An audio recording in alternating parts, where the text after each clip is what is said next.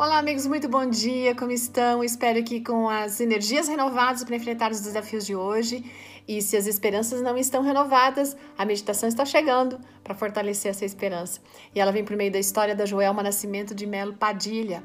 Ela é nutricionista, casada e tem uma filha. Conta que, assim como a maioria das mulheres, logo que ela casou, ela queria ter um bebê.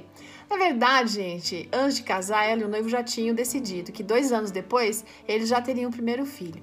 E já vinham orando para serem bons pais, já tinham escolhido até os nomes, os é, possíveis nomes, né? Então eles pediam sempre que o Senhor os ajudasse para que, quando esse momento acontecesse, eles pudessem ser realmente pais com responsabilidade. Não apenas pais ou pai e mãe, tipo assim, com status de pai e mãe, mas realmente aqueles que assumem, porque essa é uma responsabilidade muito sagrada. Mas eles tiveram que adiar esse sonho algumas vezes. Aí, lá no ano de 2013, eles decidiram que aquele seria o melhor momento para ela engravidar. Então, mais ou menos pela metade do ano, ela parou de tomar os anticoncepcionais, fez os exames e, teoricamente, ela estava pronta para conceber. Mas a, a médica já foi avisando: olha, você pode ficar grávida dentro de um mês ou você pode esperar quase que 10 anos para ter um filho. Então, essa incerteza estava sempre pairando na mente deles, mas havia uma certeza: a certeza de que Deus é poderoso para fazer infinita mais, infinitamente mais do que aquilo que a gente pede, daquilo que a gente pensa, né? Então, enquanto eles estavam aguardando aquele momento especial chegar, a ansiedade vinha, ia e voltava. Cada vez que a menstruação atrasava, era suspeita, né? Ela ficava feliz, daqui a pouco já ficava triste de novo. Aí passava três meses, ou melhor, passaram-se três meses e nada aconteceu. Aí o medo começou a vir, porque ela começou a se questionar: será que eu vou poder realmente ter um filho? Aí colocaram toda essa questão nas mãos de Deus, né? Com a certeza que Deus ia cuidar disso. Porque se fosse da vontade do Senhor, eles sim seriam pais. E se a resposta fosse negativa, eles tinham no coração que eles iam continuar amando a Deus da mesma maneira. Por quê? Porque Deus sempre sabe o que é melhor. O tempo passou, de vez em quando, quando ela enxergava uma criança, batia aquela coisa no coração, né? Mas ela descansava, porque isso estava agora aos cuidados de Deus.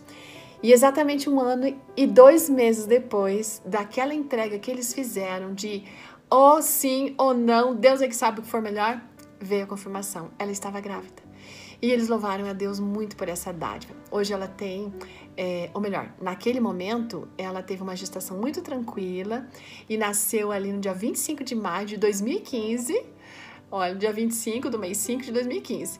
Uma menina perfeitamente saudável, um presente de Deus para eles. Na verdade, os filhos são herança do Senhor, né? Eles esperaram por esse milagre no tempo certo que Deus sabia que era o melhor. Deus sempre sabe quando é melhor e a gente precisa crer nisso.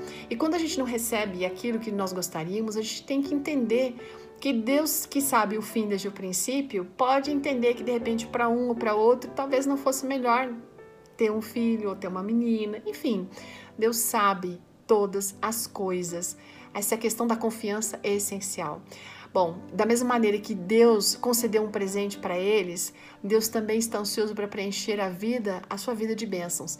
Não importa o que seja, talvez seja até um filho que você tem sonhado, que você tem desejado. Permita que Deus possa dirigir a sua vida hoje. Descanse nessa certeza de que Ele é fiel e que Ele sempre está sabendo aquilo que for melhor. E agora, se você tem um filho, veja essa criança como um presente de Deus, como uma herança que Ele dá, como uma flecha que tem que ser guiada para atingir o alvo da maneira correta. Tá aí essas indicações lá no Salmo 127, versos 3 e 5. Deus abençoe e que você seja feliz recebendo as bênçãos do Senhor. Ótimo dia, até amanhã.